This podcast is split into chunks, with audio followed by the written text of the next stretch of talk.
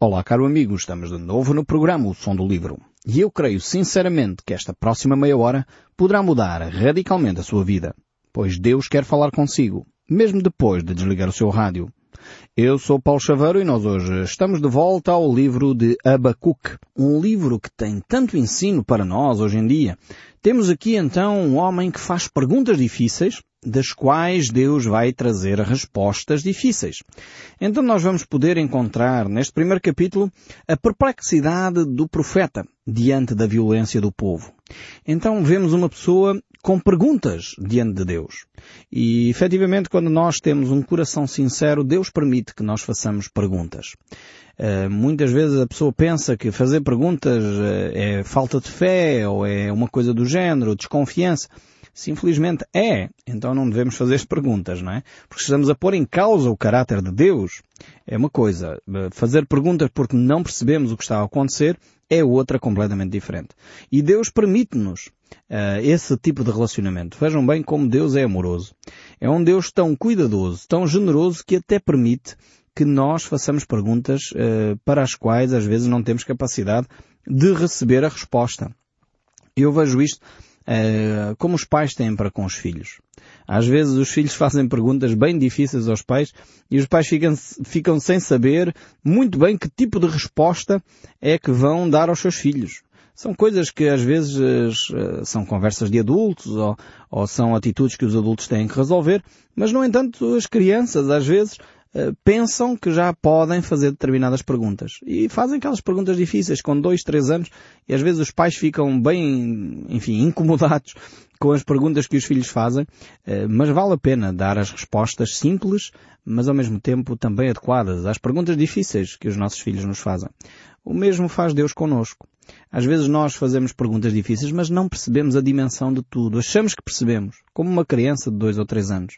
Uh, mas depois vem uma resposta simples da parte de Deus, porque Ele quer, no fundo, uh, e sabe que nós não temos capacidade de perceber todas as coisas. Deus é um Deus tão generoso, assim como um pai quando tem um filho uh, com dois, três anos e que pergunta, por exemplo, de onde é que ele veio, o pai não se vai colocar ali a explicar uh, toda a técnica da sexualidade, uh, do espermatozoide, do óvulo, isto e daquilo, porque a criança não vai entender, se tiver dois ou três anos, não vai entender esta linguagem técnica. Então é necessário fazer uma explicação simples, mas uma explicação que seja também razoável e adequada à idade da, da criança. Uh, então Deus faz o mesmo connosco. Deus traz respostas que nós uh, temos capacidade de entender.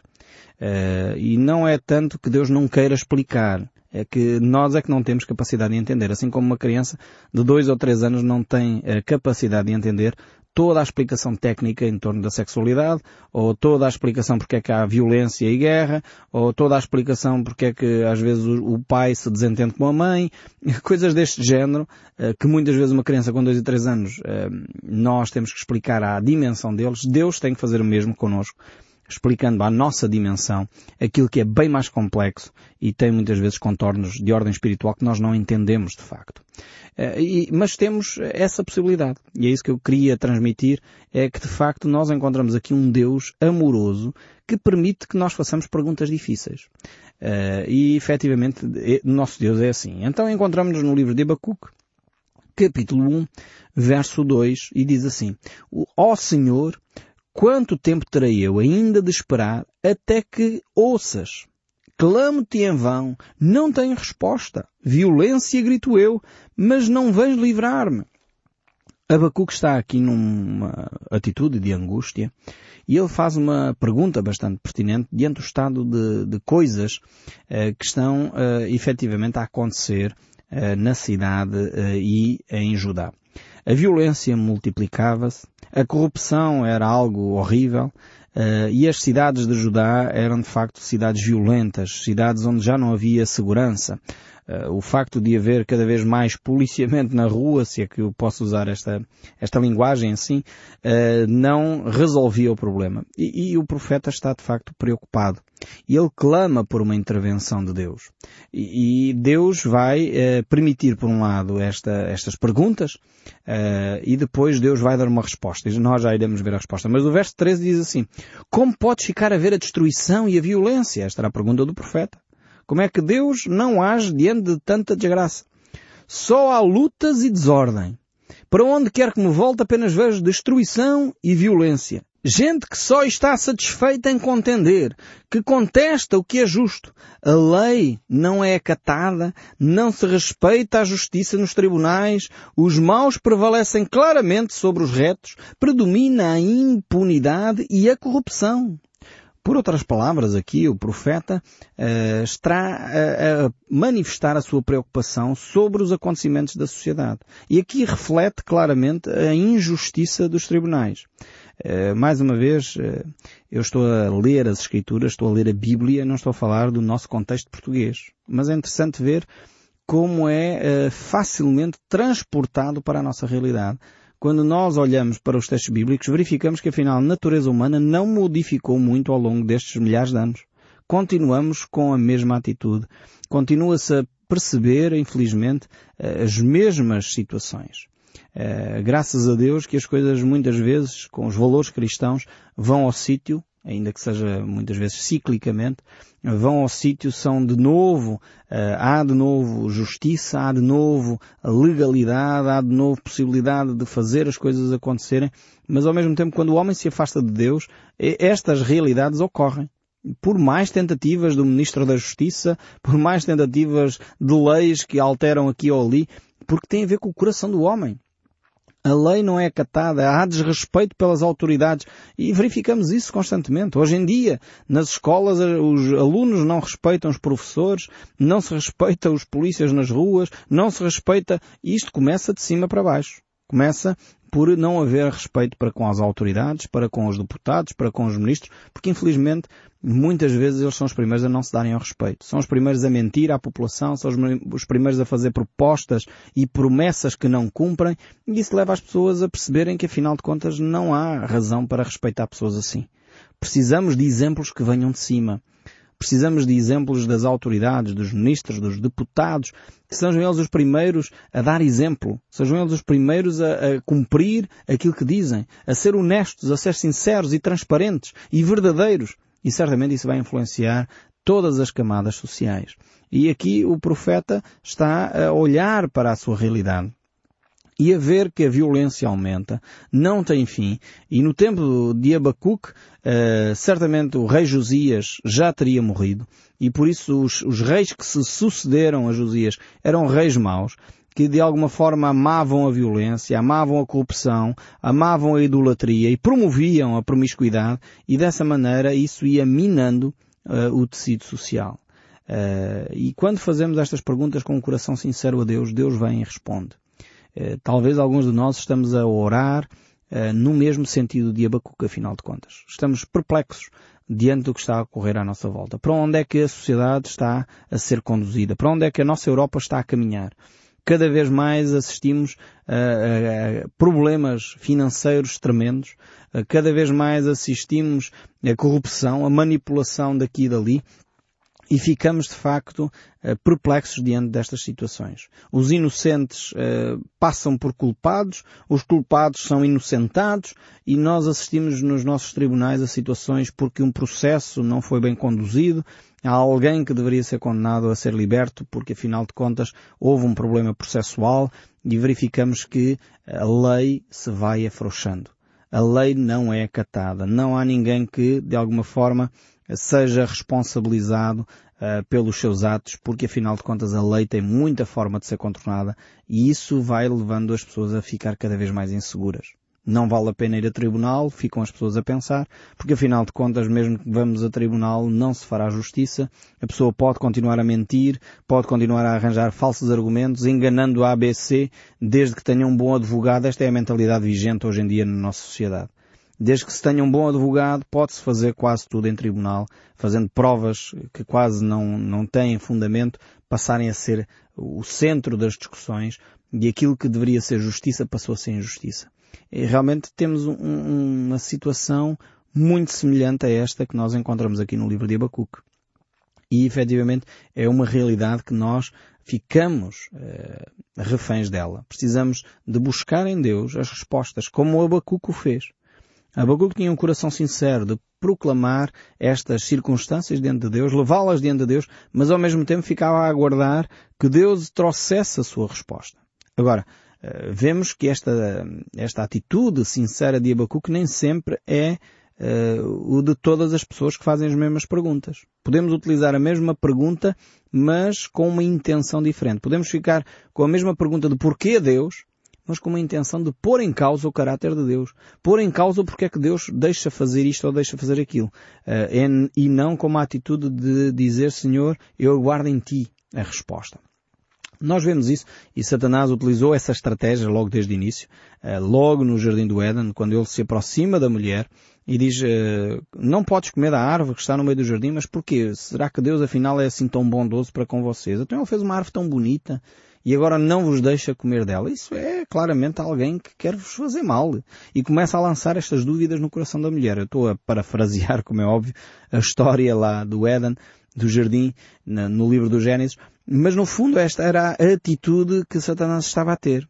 E a mulher uh, foi levada, e o homem foi levado nesta cantilena e efetivamente acreditou nessa história e eh, conduziu a raça humana de facto a se afastar de Deus. Quiseram no seu coração alimentar o desejo de se tornarem como Deus e isso fez com que eles se afastassem de quem Deus é, do amor de Deus, de perceber o coração de Deus. Afinal de contas, aquilo que Deus tinha feito para proteger o homem, o homem utilizou aquilo pensando que Deus, afinal, era um Deus maldoso, um Deus terrível, um Deus castigador, que o estava a querer fazer sofrer. Coisas deste género que, infelizmente, ainda hoje nós acreditamos. Quantas pessoas se dizem cristãos e lá no seu íntimo ainda têm uma mentalidade de um Deus tipo Zeus. Um Deus que está lá, o Zeus era um Deus grego. Uh, e, e, estava lá no seu trono, lá nos céus, no Olimpo, com os raios na mão e de vez em quando fulminavam os quantos humanos. Uh, Portavam-se mal e ele mandava uns raios e acabava com os humanos. Às vezes nós temos esta mentalidade acerca de Deus ainda pensamos num Deus tipo Zeus e não num Deus da Bíblia, um Deus cristão, um Deus de amor, um Deus que cuida, um Deus que protege, um Deus que ama ao ponto de proteger os seus filhos da violência, dos maus tratos, ainda que às vezes eh, possa parecer tardio, mas isso é por causa da sua clemência, da sua bondade e da sua misericórdia. Não é por causa de Deus não estar atento às circunstâncias. É como um pai, eu lembro-me como pai, eh, se, se calhar devia fazer mais, esta, mais vezes assim, não é? Mas eh, quando eu digo aos meus filhos vão para a cama, eu estou só a dar um pequeno exemplo, enfim, com as devidas proporções e distâncias, não é? Só mas para nós percebermos como Deus age e Deus é paciente para connosco. Quando eu digo aos meus filhos vão para a cama e digo-lhes uma vez, e eles não vão, vão ainda continuam a brincar, etc. Será que eu como pai seria mais justo chegar lá e, e pô-los logo de castigo na primeira vez? Vocês não foram para a cama agora, ficam já de castigo esta semana. Penso que um pai de bom senso normalmente chama o filho uma vez, duas vezes. Claro, a terceira vez tem que agir, porque senão aí já se torna desobediência bastante grave, não é? Mas é aceitável quando o filho está a fazer qualquer coisa, acaba a brincadeira e depois a seguir obedece e nós, como pais, não vamos logo cair com punição, 15 dias de castigo, já não vês televisão, não jogas Playstation, ou, ou ali uma grande discussão porque o filho não obedeceu à primeira a ir para a cama. Nós, como pais, temos esta, esta paciência, no fundo, por amor aos nossos filhos, não, também não temos que andar sempre mal-humorados e a discutir com eles. Damos largas, no fundo, espaço para que eles possam obedecer. E Deus faz o mesmo connosco. Deus é um Deus amoroso, por isso Ele não pune o ser humano logo à primeira. Mas isto é por causa do seu amor e misericórdia, não é porque Deus está esquecido, não é porque Deus uh, não está a ver o pecado, não é isso. É Deus é amoroso, Deus não quer punir de imediato. Dá uma segunda oportunidade e dá uma terceira muitas vezes, na sua longanimidade, na sua benignidade, na sua bondade para conosco. Agora, isto não deveria era permitir que nós fôssemos uh, maldosos. Nós deveríamos perceber que isto é bondade de Deus e depois às vezes Deus diz basta, como fez com, com a Síria, nós vimos isso nos últimos programas, e agora como vai agir em relação a Judá. Judá foi esticando a corda, foi esticando a corda, foi esticando a corda até o ponto que o próprio Abacuque, um homem, um ser humano, está a dizer, mas o que é que se passa na nossa sociedade? Quer dizer, o que é que está a acontecer no nosso país? Em que a corrupção aumenta, a violência aumenta, o direito já não funciona, os tribunais não funcionam, ninguém é punido pelo mal que faz, roubam e maltratam e há corrupção, aqueles que têm muito dinheiro andam em, prosperam, uh, maltratam aqueles que têm pouco, quem vai a tribunal e tem dinheiro para bons advogados uh, fica livre, mas quem não tem essa condição, uh, mesmo tendo razão, é penalizado e Abacuque está diante deste dilema. Como é que agora vamos resolver esta situação ao Deus? E Deus vem e responde a Abacuque de uma forma muito cuidadosa. No entanto, este lamento sincero eh, não é exclusivo de Abacuque. Eh, provavelmente você e eu também já o temos feito sobre a nossa sociedade, mas também os salmistas. Os salmistas olhavam muitas vezes para a sua sociedade e percebiam esta realidade, mas também Deus, mais uma vez, na sua bondade, levava-os a perceber os aspectos espirituais. Veja bem o que Davi escreve no Salmo 73, verso 2, quando ele se interroga a esse respeito e diz assim, quanto a mim, por pouco me ia desviando do caminho reto, quase escorregava, pois tive inveja do bem-estar dos soberbos e dos que rejeitam a Deus. Então o próprio Davi uh, fica perplexo diante da sociedade em que vê que aqueles que têm inveja vão de alguma forma prosperando, aqueles que são orgulhosos e rejeitam a Deus vão prosperando, mas este salmo não termina aqui. Atenção. O Salmo 73 continua e ele diz até que vi o seu fim. Até que vi o seu fim. E eu creio que nós precisamos muitas vezes olhar para o seu fim. Eu tenho visto que mesmo já em vida, não é pensando na eternidade, na eternidade Deus também irá julgar aquilo que cada um de nós fez, sem dúvida alguma. Mas já nesta vida, Deus faz justiça. Deus age. Quantas vezes nós ouvimos que o fulano tal no final da sua vida foi a tribunal e foi condenado? E o corrupto daqui, o mafioso dali, o líder do cartel não sei das quantas foi apanhado e foi preso. Às vezes é, é, é por razões menos, hum, menos corretas até, não é exatamente. Mas Deus mesmo assim utiliza já os sistemas humanos para poder hoje uh, punir estas pessoas. No entanto, em determinadas alturas elas vão prosperando. E a gente assiste infelizmente a isto. Em muitos casos, uh, líderes de, de, cartéis de droga uh, continuam riquíssimos com as suas casas e parece que nada lhes acontece de mal, até que um dia a justiça se faz. E, e Abacuque estava neste cenário. Ele não estava a ver essa justiça a ser feita, antes pelo contrário estava a verificar que cada vez a violência aumentava mais, até que Deus lhe responde. Diz assim o texto bíblico, responde o Senhor, vejam e espantem-se. Ficarão estarrecidos perante aquilo que eu vou fazer em breve. Será qualquer coisa a realizar ainda durante a vossa vida que só vendo acreditarão. Ou seja, será um fenómeno tal que de facto, uh, contado, como diz o povo, contado ninguém acredita. Só vendo, efetivamente. Abacuque provavelmente não estava à espera de uma resposta tão clara da parte de Deus.